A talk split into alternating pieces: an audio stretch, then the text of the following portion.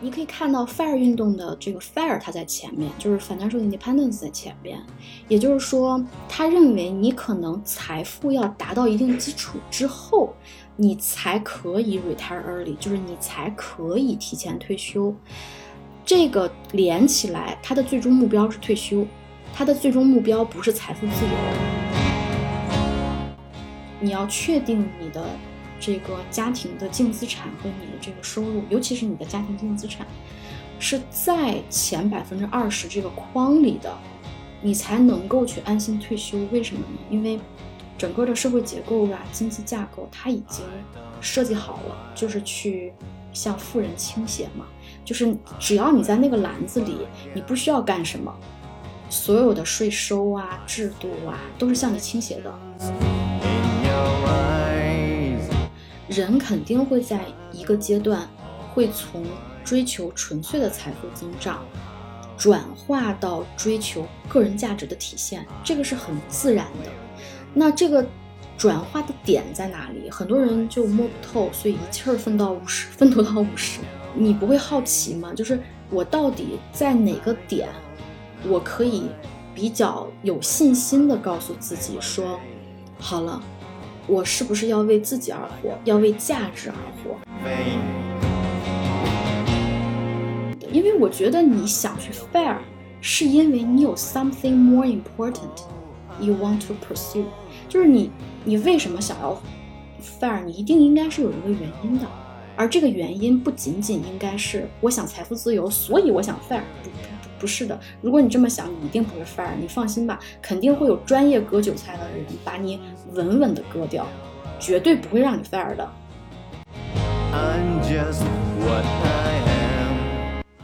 Hello，大家好，欢迎来到今天这一期的逆行人生，我是主播林安。然后今天呢，请到的连线的一位嘉宾，他现在人在美国。呃，我刚才问他怎么叫他比较好，然后他说他的工作上的名义是叫苏三，Susan，然后但是大家中国朋友们喜欢叫他叫小 S，所以呢，我接下来节目加节目的那个里面，可能我会就以小 S 的这个方式来称呼他，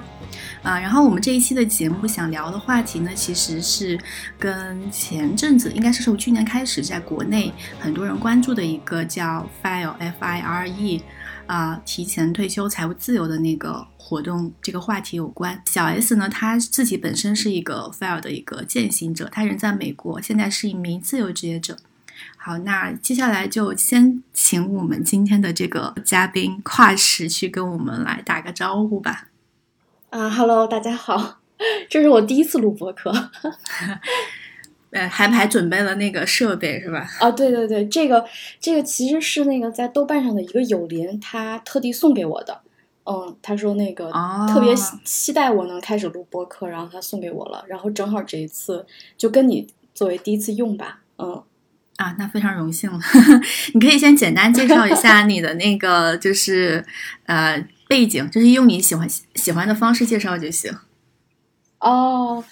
OK，嗯，我是就是初中在中国读完的，然后我的高中呢就来美国读了。当时我的爸爸妈妈是 visiting scholar，然后在 Washington State University，然后我们就在华盛顿州居住。嗯，我在那边读完高中，然后后来我是去的加拿大温哥华。呃，读的本科，然后在本科的时候呢，就是全工全读，就是 full time 工作和 full time 上课，嗯，然后我读了大概五年这样子，我把本科读完了。后来我就到了芝加哥，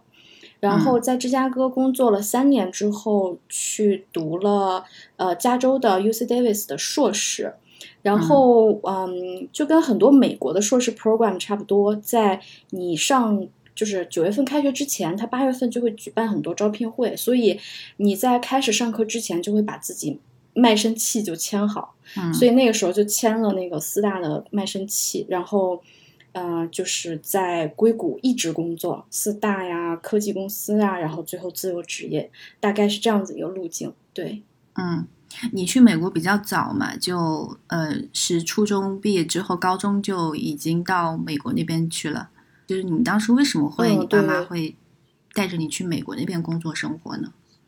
嗯，实际上我父母他们是从事的农业方向的研究，然后呢，在呃，就是我小的时候，就是大概九几年到零零年之间，呃，那个时候才刚刚开始第一批的这种叫是公派学者呀或者什么的，就是让这些。呃，教授啊，这些去其他的国家学习，然后农业方向来讲呢，确实是，呃，美国呀、欧洲啊，他们有很多非常先进的技术，呃，不管是从种植技术，还是从设备上，包括就是从这个植物的，比方说，比方说这个植株它去病毒啊，然后植这个他们的这个基因的培育啊，就各方面。还是比较领先的，所以当时在农业方向、基因啊、病毒啊这些方向，很多人都会到国外去学习，嗯，然后所以就是在这样子的一个。呃，大家纷纷去国外学习的这样子一个潮流中，然后我爸我妈当时也是决定到这个美国来学习，因为他们所研究的这个方向在美国的华盛顿州是最有名的，所以他们就选择了到这边去学习。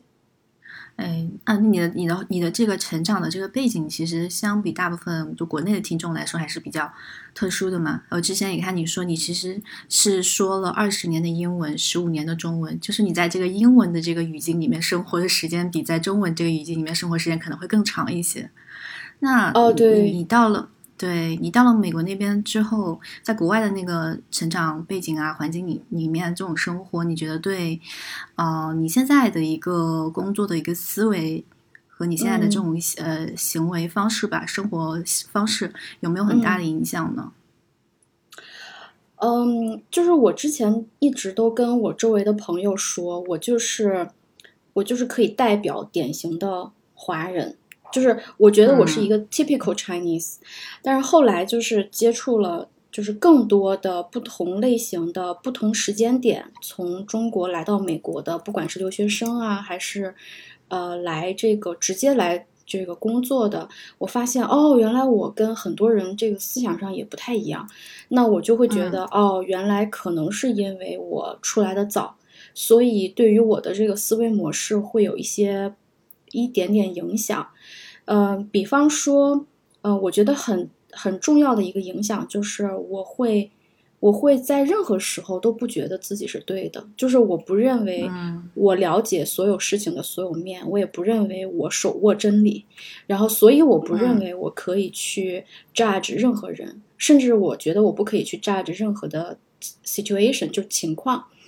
嗯，因为我大概十五岁的时候从中国。到美国，那我当时就要补很多这种就是 U.S. history，然后比方说 Washington State citizenship，就是我要补很多这种英文的，呃，政治啊，嗯，文化呀，包括那个呃神话呀，然后英国的文学呀、诗歌，就是要补很多英文的课程。然后我就记得特别特别清楚，我当时学的一个 World History 的时候，那个书上面有一幅版画。然后那个版画呢，是我当时在中国的教科书上，我刚刚学完，我出国的。然后中国的教科书上的那个版画是。嗯，一个嗯，就是那个，就是像船舱里吧，然后就是那些黑奴被放在那个船舱里，然后他们因为就是太挤了，所以就是在奴隶贸易中他们会生病，然后他们生病也不给他们治疗，就把他们从这个船上就扔下去了，就是在描述这个奴隶贸易的血腥。那我记得我在中国刚刚答完那个问题，那个问题是，呃，是谁在购买这些奴隶？就是是谁的这个需求对于贸易的需求导致这些人死啊什么的？那答案是美国嘛？然后呢，嗯，我在美国的这个 World History 这个教科书上看到一模一样的版画，然后版画上面旁边还也是有一道问题，然后那个问题是谁这样子对待这些奴隶的？然后答案就是 Portuguese，就是葡萄牙人和西班牙人。然后，对，然后就，然后我就哦，OK，就是完完全全的一个历史，完完全全的一模一样的版画。就是我上个学期刚看完，那他提问的方式不一样，答案就完完全全的不一样。然后这个会贯彻到生活中的方方面面，所以我在很小的时候我就知道，呃，任何一个问题，任何一个人，任何一个情况都有很多很多种不同的解读，所以就是比较 open mind。minded，所以嗯，可能跟人打交道的话就比较 soft。这一点在呃英文社会，就是你没有那么的嗯 stubborn 的，就是你的没有那么的固执，然后会感让人觉得强硬的话，会比较容易 blend in，会比较容易交朋友这样子。我们说回就是你之前的一个就是教育背景，我对这个挺感兴趣，因为呃前面你有聊到说你其实包括包括昨天我也其实有问你嘛，就是你之前是呃在美国读完高中之后，你去加拿大那边去读了一个夜校的本科，对。对，就是那个学校，然后呃专业我我查了一下，好像是。是计算机对吧？是那个学校，就是工科专业。呃，它它不是计算机，它是叫 Bachelor of Technology。然后它是呃英联邦系统下的这个 Bachelor of Technology，有点像是那种叫技术类型人员，但是我们实际上也是商科。为什么是技术类型人员？对，是商科。为什么是叫 technology 呢？是他希望你在本科毕业之后，你可以立刻加入公司，并且熟练使用你这个方向所要需要你使用的所有的软件。所以它大概有三十到六十个学分，完全都是教你怎么使用这种办公的专项软件的。对对对，它，所以它会取名叫 Bachelor of Technology。对，哦。那你当初怎么想说要到就是这边去读这样的一个本科，并且它是那个夜校呢？呃，我当时是有被就是呃世界排名很高，呃应该是前五十名吧，呃的全日制学校录取的。嗯，但是呢，你如果是去读全日制学校，你就只能去打夜晚的工。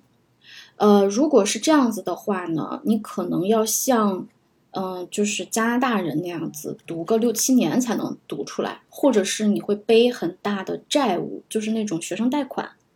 嗯，像很多的加拿大本地人和很多的美国的本地人，他们到二十七八岁、三十岁还没有还完学生贷款的人口是非常非常多的。呃，这个读夜校的话呢，它就是在这个投资回报比。以及你的这个负担上面来讲的话，它是一个特别好的一个配置。因为如果你夜晚去打工的话，你可能每天晚上，比方说你去餐厅打工或者怎么样，你可能只能五点到十一点六个小时，嗯，然后你会特别特别累。但是你早上八点钟还要去上课，就是非常非常的困难。嗯，然后而且你全日制的话呢，你那个课表是 prefixed 的，就是你就是这个课表，你没得选。嗯，然后呢，他一般比方说一二四上课，或者是一三五上课，你二四中间那个白天你是找不到非常好的工作机会的。所以我当时就觉得我要把比较珍贵的时间留给工作，然后这样子可以让我的财务方面比较能够打平。我当时是仔细有算过，所以我嗯，就是呃，会是白天上班，然后晚上去上课，然后和周末去上课。这样子的话，我在加拿大读本科下来，我是没有背过学生贷款的，就是我都是靠自己就可以直接付掉的。嗯，所以其实你从。呃，高中毕业之后就已经开始经济上独立了，靠自己去挣学费，自己去赚钱养自己。对对对，因为那个，呃，我爸我妈跟我说，百分之百的自由 comes with 百分之百的 responsibility，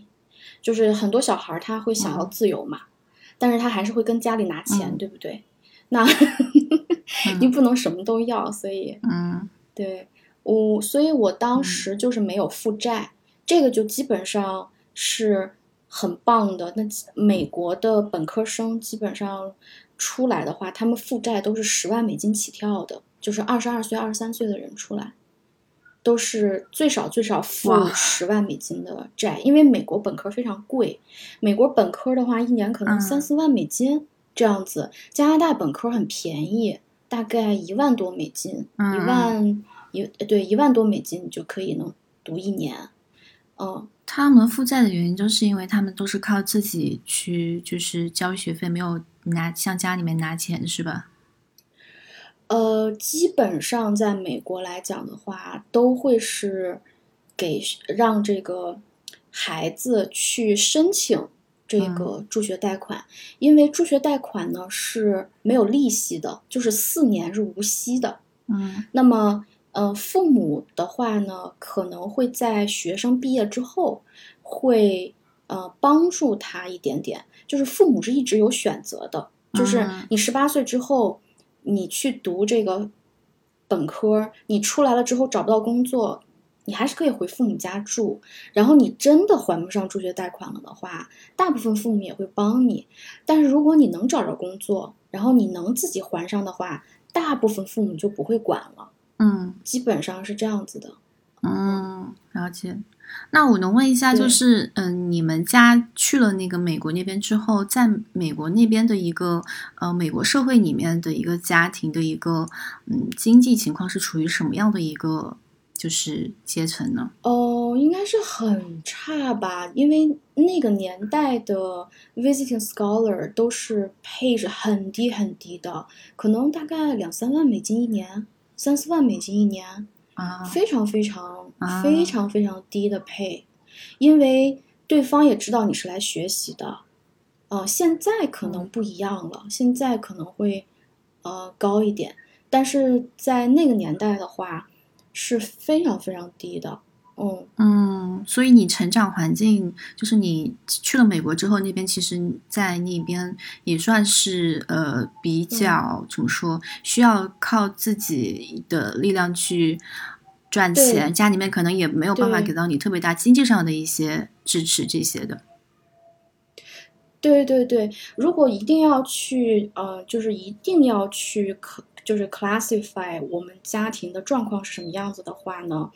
可以讲一个，就是美国高中会针对特贫家庭提供食物补嗯。助，是为了让贫穷家庭的孩子，呃，能够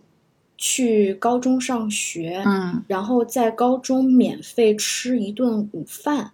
呃，这样子去保证大家受教育。就是如果你不提供免费的饭，嗯可能就是这些孩子他们都不会去学校。嗯，就是为了就是这种贫困家庭的孩子，希望他们能够坚持把高中读下来，这是美国政府的一个政策。嗯我们我们当时的我们全家的家庭收入是符合特困特困生的，所以我去到美国高中去读书，呃，我们不是最贫困的，就是说我免费吃，但是我当时好像是要付两毛五，就是很象征性的付一个 quarter，就是一个小硬嗯。币，然后他会给我配一个营养午餐，就是会有绝对会有一一份水果，绝对会有一份肉，然后还会有甜点，然后绝对会有一份那个牛奶，然后还有蔬菜啊什么的，呃，是我中午吃不完的。有时候我可能还会把那个那个甜点特别甜，而且特别大，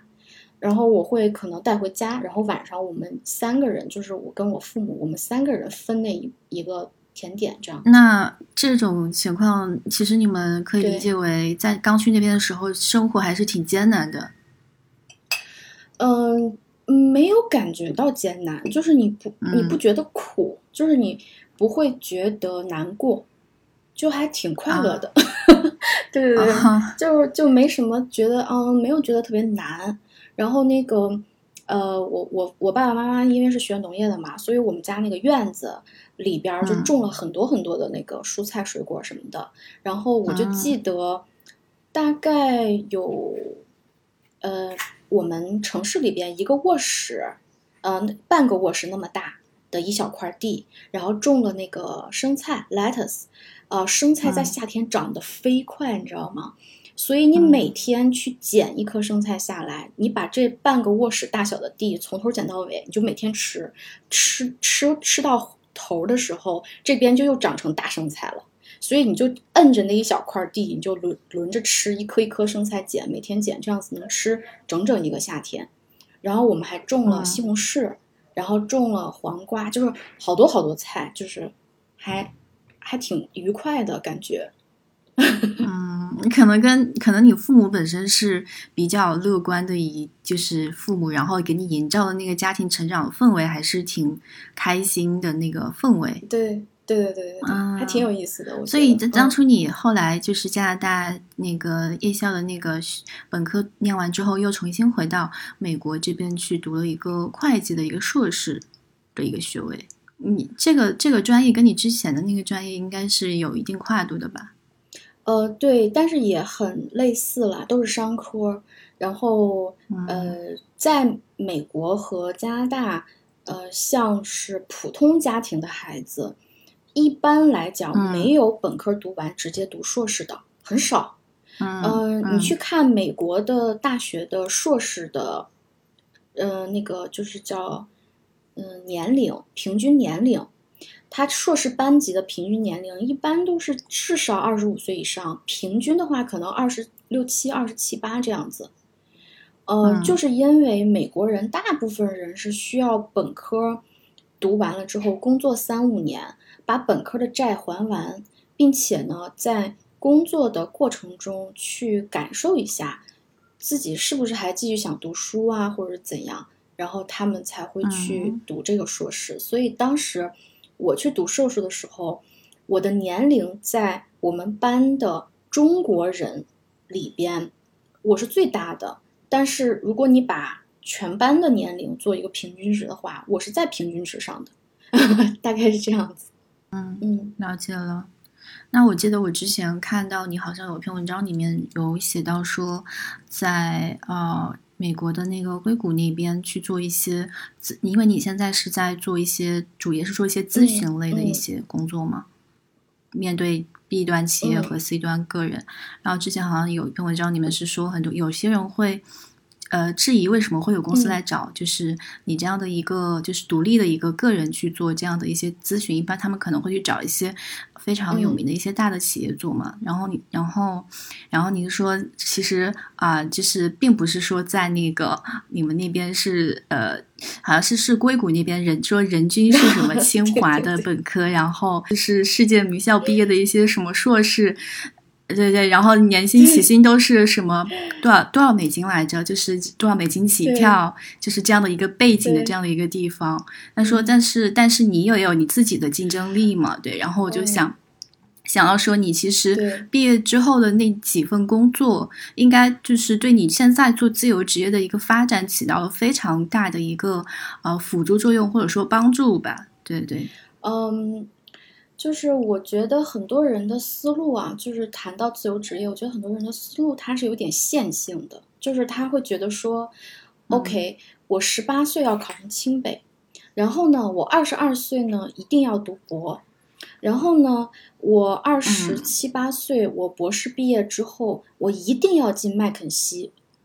然后呢，我不但要进麦肯锡，我还一定要进全球最前五名的。最忙、压力最大，但是最精英的那几个办公室，我不但要进那几个办公室，我还要在那个办公室下面的业务线里边，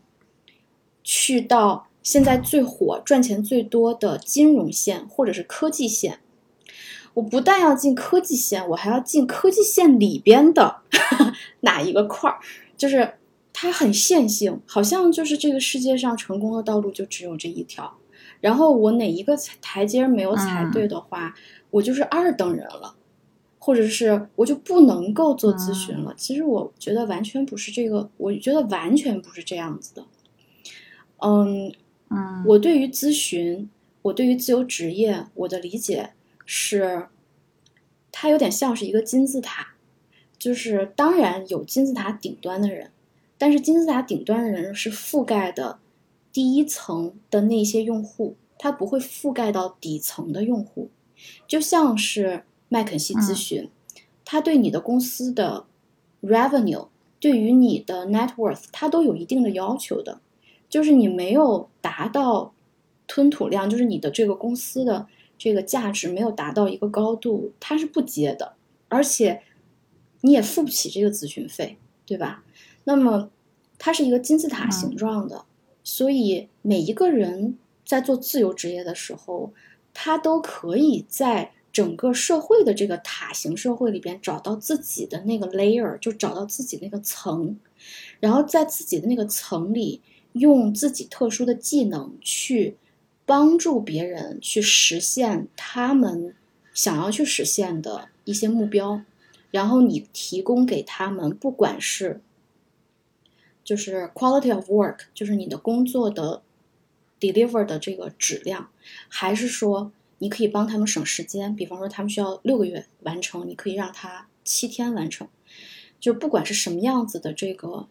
产品，你可以去提供给客户，那这些都可以成为你去做咨询和做自由职业的一个基石。而不是说你一定要在一个方向攀登到顶峰，你才可以撤下来。不是，我我我个人认为不是的。嗯。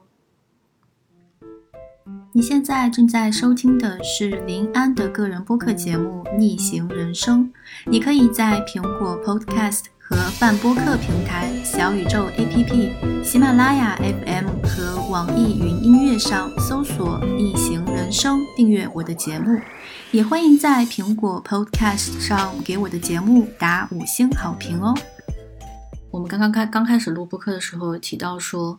呃，有一个话题是 FIRE，就是 FIRE 运动嘛。然后 FIRE 运动的话，其实很多人他就是他的那个。呃，中文翻译过来其实财务独立，然后提早退休这样的一个概念。国内这最近几年就会有一些文章会经常去去描述这样的一个运动，就从美国兴起，然后慢慢的这几年开始在国内去有越来越多人知道，并开始去践行它。那你本身也是一个 FIRE 运动的一个践行者吗？嗯，但但是我我之前想象中，因为我感觉就是做 FIRE 运动的人，可能他都会对这个财富的一个。增长会有一个，嗯，会有一个很强烈的一个目标吧，因为他他的目标就是财财务自由，就是有一天能够实现财务自由。但是我感觉好像，嗯，你可能并不是这样。对 对对，我跟你聊之后，我觉得你可能并不是这样的一个终极目标是什么财务自由啊这样的。所以想听一下你对他的一个定义是什么样的？嗯，这个 FIRE 运动啊，就是。你可以看到 FIRE 运动的这个 FIRE，它在前面，就是 financial independence 在前面。也就是说，他认为你可能财富要达到一定基础之后，你才可以 retire early，就是你才可以提前退休。嗯，这个连起来，他的最终目标是退休，他的最终目标不是财富自由。所以，呃，当一个人他说 OK，我是 FIRE 运动的践行者，我要追求财富自由。我就觉得，嗯，就没搞没搞清楚这个东西的重点在哪里。嗯，然后呢，退休所谓的退休是什么？就是，呃，在美国来讲呢，就是大家还是很务实的。就是务实是意思就是说，大家会普遍的认为人还是得工作。然后呢，嗯，这个追求的幸福呢，就是能够提早的从。贩卖自己每天八个小时的这种工作中解脱出来，so that 我可以去干一些我真正喜欢、我真正想要去做的事情。嗯，他们不会觉得说，哦，我就生来就想要随心所欲，就是我还是应该要付出一些的，然后去换得我的这个这个提早退休。基本上都是三十五到四十吧这样子的情况，提早退休。呃，大家是以这个为目标的，呃，并且在美国的这个 FIRE 人群，他们在退休之后，呃，很多的人他们是选择了去呃 focus 在家庭，就是养孩子，就是到一个呃山水很美的一个地方，然后去给孩子亲手做饭，然后去跟孩子度过很美好的这个家庭时光。他们会去，有点像那种回归自然、回归家庭的感觉。然后还有一部分人呢，他们是退休之后追求梦想。他的这个梦想呢，不一定是家庭，他的这个梦想有可能是读书，有可能就就是说自己在一个生活成本比较低的地方去读自己想要读的书，写自己想要写的东西。啊、他的梦想有可能是我要去呃做一些什么慈善呀，或者说我要去做一些什么事情，就是他没有停止咱们所谓的工作，就是他还在做事，但是他做的是一些他认为特别特别有价值的事情。呃，就是都是这样子，不是说，嗯不是那种很痛快的，就是哇，我财富自由了，我就可以退休了，哦耶，不不是这个，不是这个感受，不是这个 vibe，对对对，嗯，对，像之前且国内，嗯，你说，sorry，呃，而且就是这个 fire movement 在美国它不是主流，呃，嗯。它不是主流媒体会报道和会去推广的，而且这个 fire movement 的群体里边的人是非常非常低调的，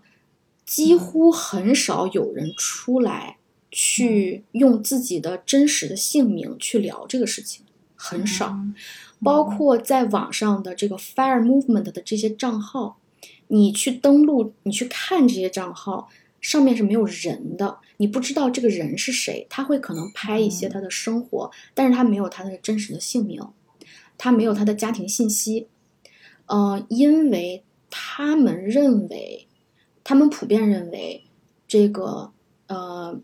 提早退休是非常的 privilege 的，就是特权的。为什么特权？是因为我曾经有过不错的收入，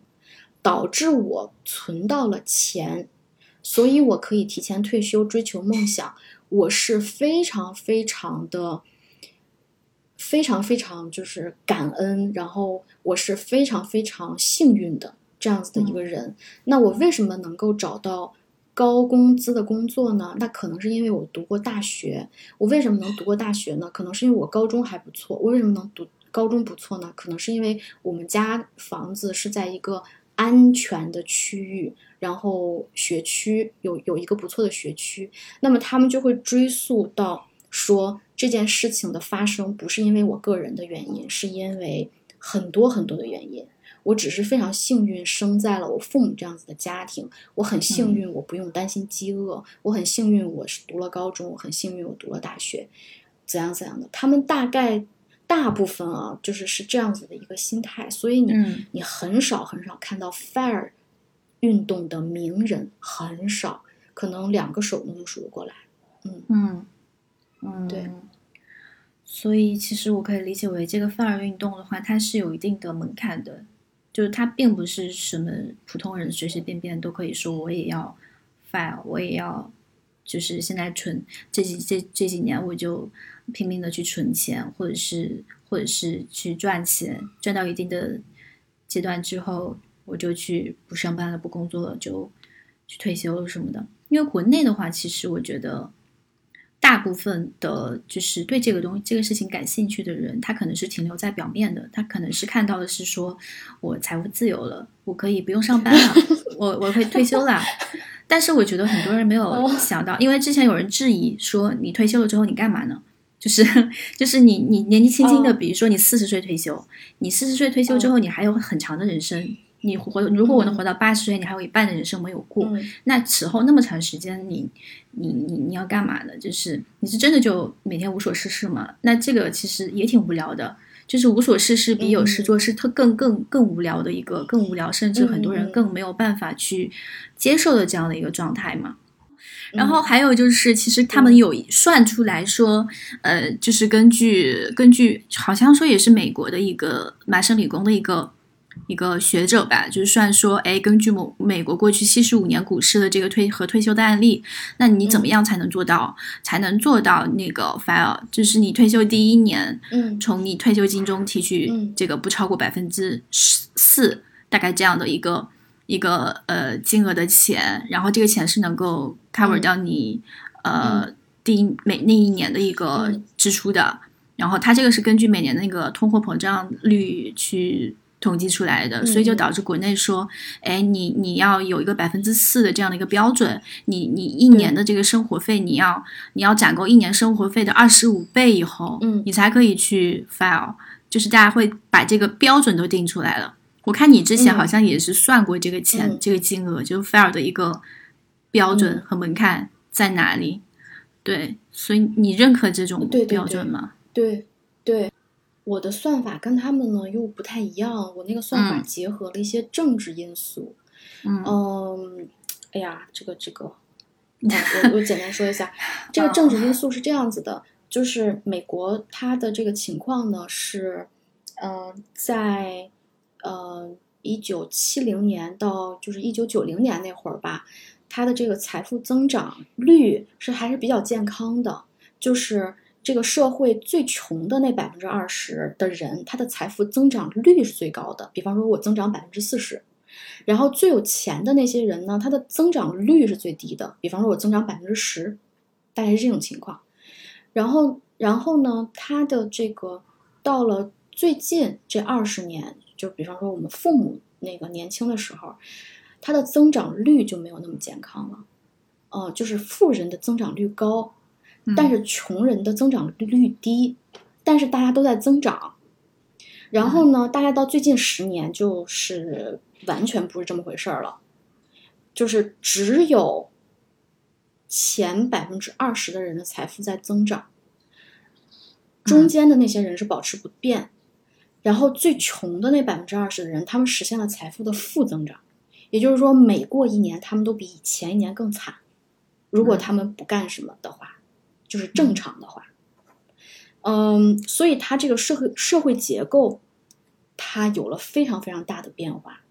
然后很少有人去 talk about it，对吧？我们不去追究背后是为什么，我们就是看这个结果，所以我就给出了一个就是比较安全的一个方法，就是说，你要确定你的这个家庭的净资产和你的这个收入，尤其是你的家庭净资产，是在前百分之二十这个框里的，你才能够去安心退休。为什么呢？因为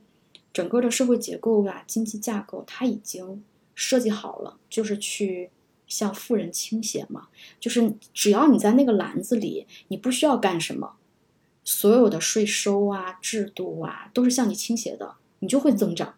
那你在最后面那个篮子里的时候，你就要你就要付出两倍的努力嘛，对吧？不然的话，你只是随波逐流的话，那你就是负增长了。所以你要先去到那个正正的那个篮子里去，你才谈得上说 fair。呃，所以我当时是这么算的，然后也包括了这个百分之四，就是说你要满足这两个条件，呃，才比较安全。对对嗯对。你算出来是多少来的时候？我有点忘那个数字了，具体的。家庭净资产应该是在六十万美金吧，好像是是四十九万还是六十九万，忘了。哦，大概我那个文章里边有，然后我可以嗯，待会儿发给你。好的，好的。嗯那从你个人出发，你你当初是为什么想去就是做这个 fire 呢？成为他的嗯、因为践行者我想，因为我想要去满足一个自己的这个，就是说这个心态的嗯稳定性。就是我从十八岁开始就不负债嘛，我就一直是正的现金流，然后我也一直很努力的工作去奋斗。但是你知道奋斗无止境嘛？你可以一一直去追求财富，人肯定会在一个阶段会从追求纯粹的财富增长。转化到追求个人价值的体现，这个是很自然的。那这个转化的点在哪里？很多人就摸不透，所以一气儿奋到五十，奋斗到五十嘛，或者是怎么样？就是你不会好奇吗？就是我到底在哪个点，我可以比较有信心的告诉自己说，好了，我是不是要为自己而活，要为价值而活？我是不是要去？放弃这个打卡上班，你总应该有那么一个点。那那个点是如何算出来的？就是我用我刚才的那些方法去算出来的。我是希望让自己能够在心理上、心理上知道，OK，你安全，你是比较安全的，然后你可以认为自己是财务自由的。在这种情况下去做重大的人生决定，而你每天生活的时候，你不需要。做这个事情，所以我就就是就是这样子一个心理诉求，我觉得大家可能都有，就是你做重大的人生决定的时候，你要记得你有资本，你可以做决定，然后你每天生活的时候，你要忘记自己有资本。不要天天就是挂在嘴边啊！我已经财富自由了，干嘛干嘛？呃，不不不不不，不是那么的，不是那样子的。每天生活的时候要活得像自己没有资本一样，然后做重大决定的时候要记得自己有资本。对，嗯，所以你你现在的话是有去在为那个你设定的金钱的那个 file 的那个金额的那个目标，再去努力的去存钱也好，赚钱也好。去希望它能够尽早实现吗？我我已经达到了，就是 fair 分对 fair 分三种，就不能说你达到哈，fair 分三个，第一个就是那个 lean fair，就是简朴的 fair，就是那个百分之四，就是二十五倍那个，嗯呃，那个是简朴的 fair，那个我已经达到了，呃，那个是怎么算的呢？我在豆瓣上有那个文章，就是我每个月的开销，嗯，然后我连续记录了三个月。然后呢，你你你换算成一年，你就有一年的开销嘛。然后呢，你再看一下你银行里边多少钱。如果是二十五倍的话，二十五倍或以上的话，你就可以简单粗暴的认为你已经达到了第一阶段了。嗯，就是你的存款是你每年开销的二十五倍。嗯，然后那个这个开销是可以降低的。比方说，我现在在硅谷这个地儿，就是生活成本是最高的嘛。粮食两位四千美金租金一个月，这个生活成本相当高。你搬去大理的话，这个这个生活成本也可以立刻降下来。呃，但是你就用现在的乘以二十五，这个就叫第一个 stage。然后第二个 stage 一般会是认为你有一个付清的房子，就是说你有一个安全的住所，这个房子不需要你再还房贷了。第一个里边是没有房子的哈。就只靠现金生活，然后第二个里边就是有一栋房子，然后呢，第二个阶段我没有达到，嗯，那个硅谷的房子太贵了，有那个 那个房子再加上你每年开销的二十五倍，嗯，这个这个这个它这个有点，这还需要继续努力。然后第三个呢，就是你的生活品质不下降，也就是说，一个房子再加上你每年开销的二十五倍。再加上你认为的所有的，呃，你不愿意放弃的奢侈品，以及你后面要多花的钱，就是非常非常多的东西全都加进来，那个是第三第三阶段。我现在只能说我完成第一阶段了，嗯，然后我没有完成在硅谷，我没有完成第二阶段，然后我离第三阶段还很远，嗯，但是像这种这个东西，呃。一般来讲，就是我会在做重大人生决定的时候，我才会去思考这个财务问题。平常思考价值问题，然后做重大决定的时候思考财务问题。嗯，所以你觉得？我记得你之前也有说，你觉得其实你觉得 file 你想推崇的更多的是一种生活方式吗？而不是说他这样的一个结果，就是呃。其实退休不是追求这样一个结果，就是很多人他可能觉得我现在，比如说就以你以你举例子，你刚刚说你已经实实现了 fire 的第一个阶段的一个目标，那你现在其实已经在过，就是很多人理想中的那种 fire 的这样的一个一个生活了，就是嗯，你的财务上是在你的标准范围内是自由的，然后你同时你也有这个不用上班可以去做自己想做的事情的这样的一个时间自由。那已经实现了，对对对，所以的话，嗯，就是你你现在在这个这个已经实现之后，你你还会觉得，嗯，有什么？就在这个里边，这个 fire 这个概念里边，还有什么是让你想继续去坚持做这件事情、传递出去的一个价值观，或者说是生活方式方式吗？实际。实际上是，呃，我知道我做到了，但是呢，我没有想要去传播，因为在美国很少有人做传播。做传播你会引来很多攻击，就是别人就会说你能 fire 还不是因为一二三四五，然后或者有人会说你 fire 你了不起吗？呃，我告诉你，你这根本不叫 fire，什么什么什么什么才才敢叫自己 fire，你也配？就是 反正就是很很这个这个是一个。很吃力不讨好的事儿，但是 You know where I come from？我查过社会结构，我知道大部分人做 fire 是非常危险的。起码在美国，只要你是那个百分之八十，你不是那 top 百分之二十，你是不是很危险？因为你的财富得不到保障，每次割韭菜都有你，对吧？嗯，说不好听一点，经济危机的时候，经济那啥的时候，只是让你财富呈现负增长。那疫情的时候，我是要你死啊！很多人丢掉性命，丢掉性命最多的那些地方，他们都是 bottom，你你看不到 top twenty percent 那些富人丢掉性命的。所以这个社会架构啊，包括他传递的信息，就是为什么他不戴口罩，对吧？他接收到了很多错误的信息，就是这个架构已经如此的固定了，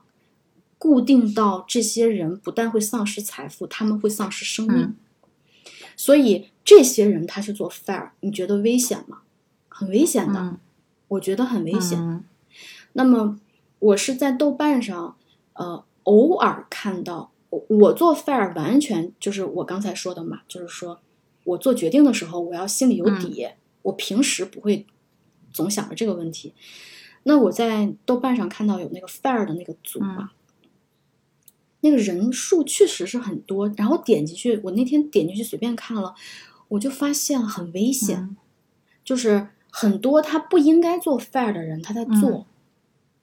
嗯，我我很替他们担心，因为我对中国其实了解反而就是没有对美国多。我不确定你在中国的这种社会情况下，如果你是 bottom eighty percent，你做 fair。会不会导致你，嗯，你懂的，就是财富实现负增长，并且在疫情以及重大危机的时候，你获取的资讯会让你坚信不戴口罩，然后会丧失生命。就是我不知道，我我相信中国应该不是这样的，因为这次疫情中国就不是这样的。但是我不知道财务和其他社会福利、养老，就是我不知道其他很多方方面面，我不知道。那。我觉得这是一个很危险的，这个就是就是说这个行为，就是嗯，就是所有人都去试的话，我觉得很危险。然后我就发现很多人在去聊 fair 的时候，他重点聊的是财务自由。嗯，而且我发现很多人在聊财务自由的时候，他们在晒自己的投资的 portfolio。对。然后我发现他们还分享微信号。嗯，就就所有都是红灯，你知道吗？就是我不认为，嗯，我认为他们在稀释别人的鲜血而让自己 fair。我甚至我不觉得他们想退休，我觉得他们想让自己 fi。然后 我我我是觉得很危险，所以我就成立了一个小组，就是 fair 和自由自由职业嘛。然后我在。里边会有一些人去分享他们的自由职业什么的，因为我觉得你想去 fair，是因为你有 something more important you want to pursue，就是你你为什么想要 fair，你一定应该是有一个原因的，而这个原因不仅仅应该是我想财富自由，所以我想 fair，不不不不是的，如果你这么想，你一定不会 fair，你放心吧，肯定会有专业割韭菜的人把你稳稳的割掉，绝对不会让你 fair 的，嗯。所以，呃，我去成立那个小组，我就在想说，OK，那我想分享一下我认为这个比较好的道路，然后我也想去排一排雷，然后想要去分享一些我觉得值得分享的一些价值、一些概念，反正能救一个是一个呗，大家都是韭菜，可能我也是韭菜，就是你知道的，就是我们这些百分之八十的人，我们老觉得自己不是那百分之八十。然后我们去创业的时候，我们不认为我们是那要失败的百分之九十，谁都谁都不觉得自己是韭菜。但是 who knows？对，所以我我我会觉得说，OK，那我把我知道的，我就传播出去，因为我不靠这个赚钱，因为我靠在硅谷当地的咨询和在硅谷当地卖房子赚钱，所以我更就是更叫。就就 independent，就是我是一个更没有利益相关的这样子一个人，可以去 talk about it。嗯，但是对我没有任何好处，第一，talk about fire 这本身对于你这个人来讲就没有任何好处，嗯，很招骂。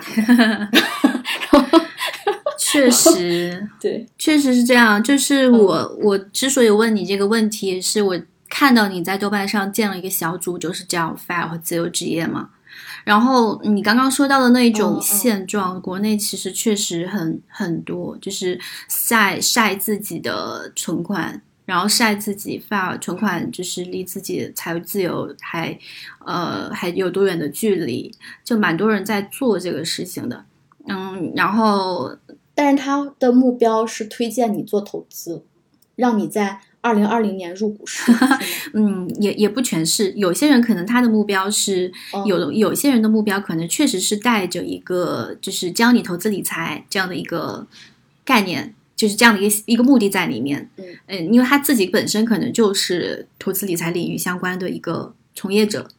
然后还有一些人可能就是单纯的。他想去，就是受这样 fire 运动这样的一个很新鲜的一个概念的吸引，然后他想去，就是把它当做立为一个目标，然后去实践它，然后在网络上去展示它。有一部分人，我觉得也可能是这种心理，然后因为每个人他的那个，嗯，资产的那个。数额是不一样的嘛？有些人他每个人的支出也不一样嘛。有些人他其实是非常的节省的，他的支，然后他生活在一些也比较消费物质物呃，就是消费比较低的这样的一些城市，他的他的那个呃支出是可控制在压缩在很很很小的那个很小的一个金额里面的。那其实这种人的话，我觉得他其实就是真的是在去按照国外的那个理念去实践他的那个 fire 的那个计划。但是，就像你说的，这在中国这个国情下面去去完全去 copy 国外的这样的这个 fire 这个理念是不是合适？就是有很多人会提出质疑嘛。我也觉得，就是嗯，其实我以我们国内的这样的一个，嗯，不管是国家福利，还有各各项保障措施，以及经济发展的一个规划，呃，以经济发展的一个现状来看的话，你你很难，就真的就是完全去 copy 国外的那样的一个数字，那样的一个金额和那样的一种。模式，我觉得风险其实还是蛮大的。就是国内你一个普通的一个家庭去做这种 fire 的一个运动的一个实践，我觉得质疑声挺多的。其实，在这个 fire 的框架下，应该是这种叫低碳，然后环保，然后 DIY，就是说我尽量自己动手，丰衣足食，嗯，然后极简主义。呃，然后就是就是它这个 fire 运动是有很多个这样子各种各样子的这些东西作为这个支撑和支柱的。嗯嗯，我所看到的这个呃有一些 fire 呢，它就是没有这些支柱，它 purely 只是想让你就是多赚钱，就是嗯，对对对对对，但是实际上。我们想要的这个 fire 呢，是你哪怕追求不到 fire，你在这个过程中，因为你实践了极简主义，你实践了断舍离，你实践了去审视内心，我真正希望的价值和创造的价值，我真正想要的人生是什么样子的？我实现了低碳环保，对吧？我买两辆车，那么我为了 fire，我买一辆车配俩自行车，或者说我选择坐地铁，然后呃。我叫外卖产生一大袋的垃圾，那么我选择我去农贸市场，我选择我去跟农民买，我选择我是就是减轻环境的负担，这些东西你在去做的过程中，它会产生幸福的，它会传播一个很好的价值，它对社会也是有好处的，而仅仅强调财富自由对社会没有好处，增加焦虑，增大压力，对吧？嗯，就是。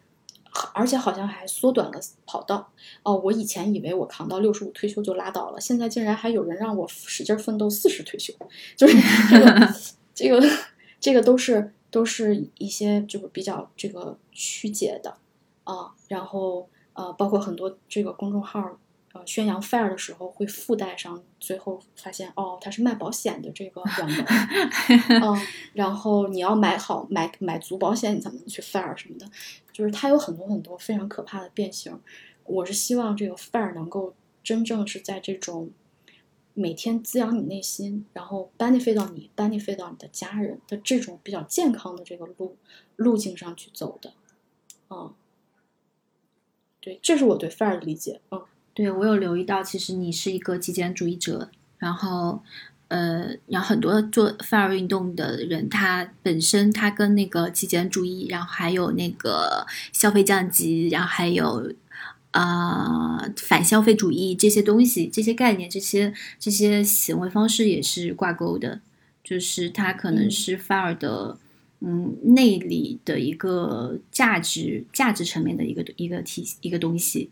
就在这个范儿，这个财务自由看上去非常金光闪闪四个大字之下，背后裹裹的那个内核，可能它是这种东西。像刚刚才说的，很多人是真正的范儿运动的话，其实想推崇这这些方面的一些一些价值观和理念在里面。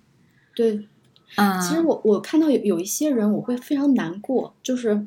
他他曾经很有梦想，然后他也是名校毕业，他也非常有能力。但是他为了满足社会父母对他的期望，他在一个别人都觉得非常好的一个位置上当螺丝钉，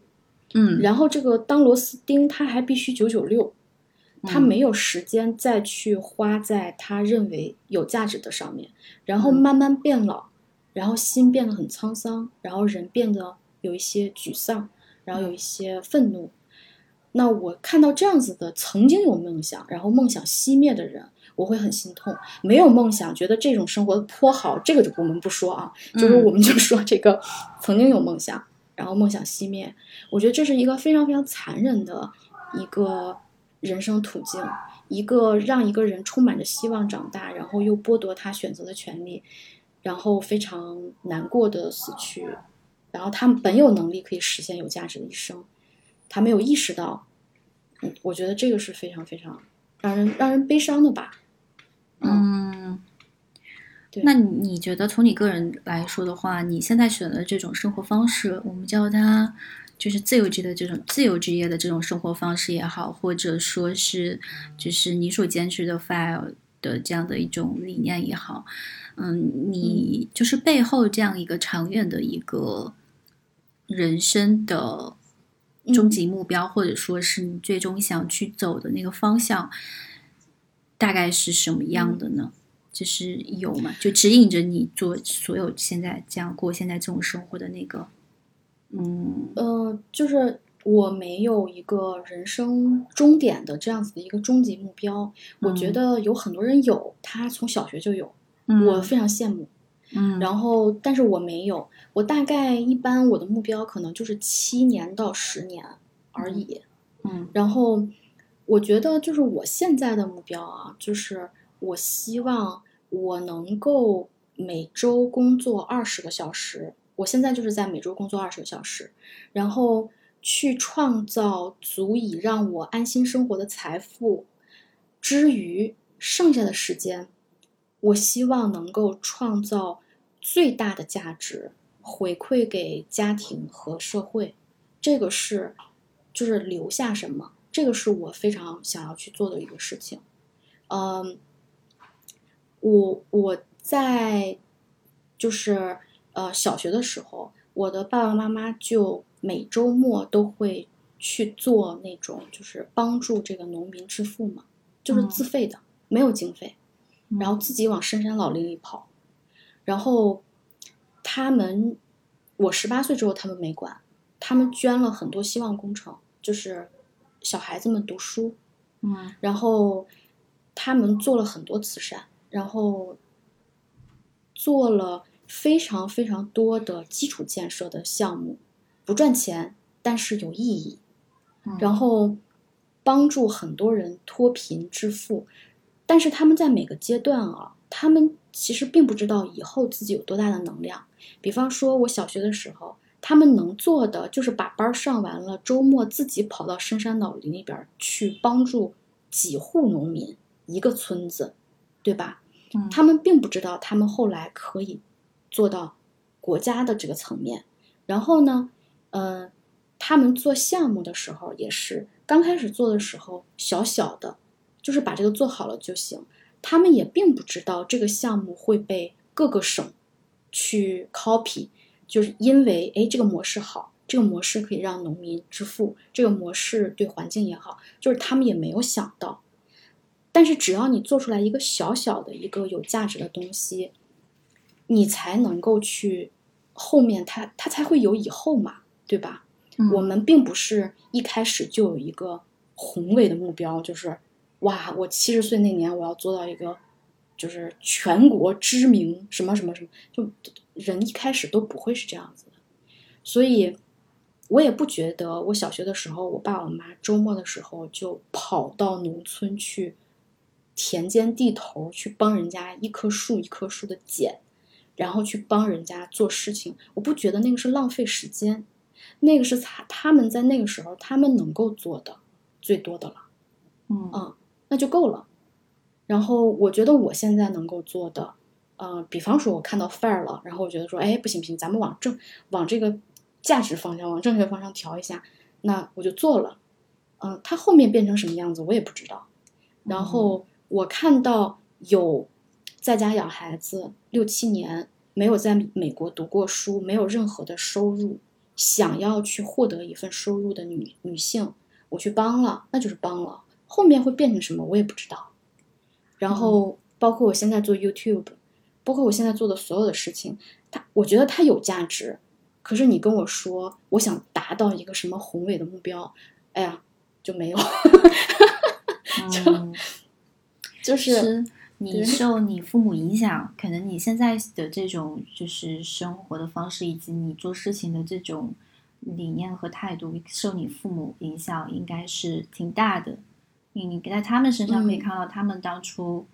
去就是是怎么一步一步走到今天的？他们最初可能也没有设立太宏大的目标，但是很多没有对，就是很多机会，或者说现在取得的很多一些成就，或者说现在嗯做能做到的一些事情，都是在就是一步一步踏踏实实的实践的过程当中，然后去积累起来的。所以可能嗯，所以就是你现在的这样的一个自己做自由职业也好，或者说是去做一些。嗯，你自己认为额外的有价值、有意义的事情也好，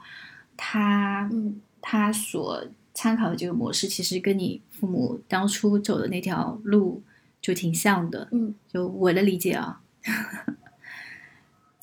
对我其实刚之前算过一个计算公式，我好像放在豆瓣里了，我不太确定。就是你一天如果能赚一刀，你每天实现百分之一的增长。我记得好像四五年你就是亿万富翁了，就是你只要 今你只要每天比昨天实现百分之一的成长，你就会变成亿万富翁。但是大部分人不会，就是因为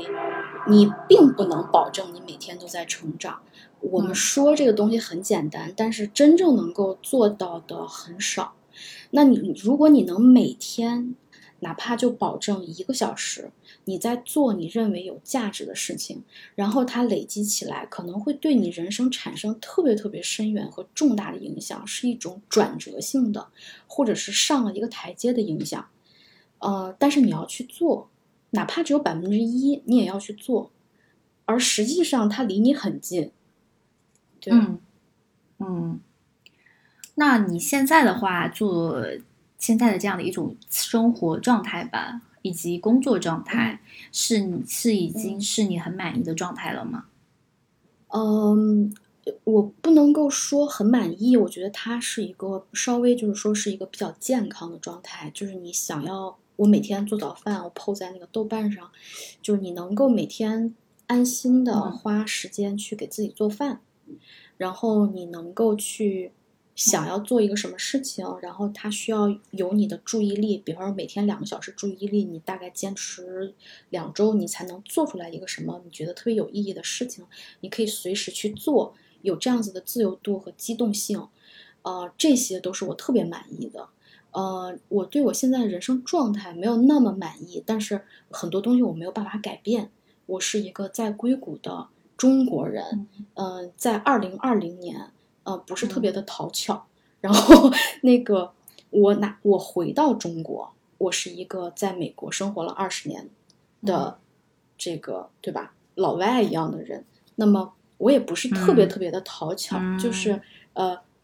你你想要去达到一定的高度，你需要不就是你要在当地有深刻的。文认知，你要有专业技能，但是同时可能也要符合政治经济的大浪潮的趋势。那现在这个大浪潮对于呃，像我这样子的人，他不是最最最最好的土壤，所以我就知道，哦，OK，名利我目前没有办法追求名，那么我只能在这个财务上保持健康，然后去创造价值。然后什么时候能追求名呢？就是当，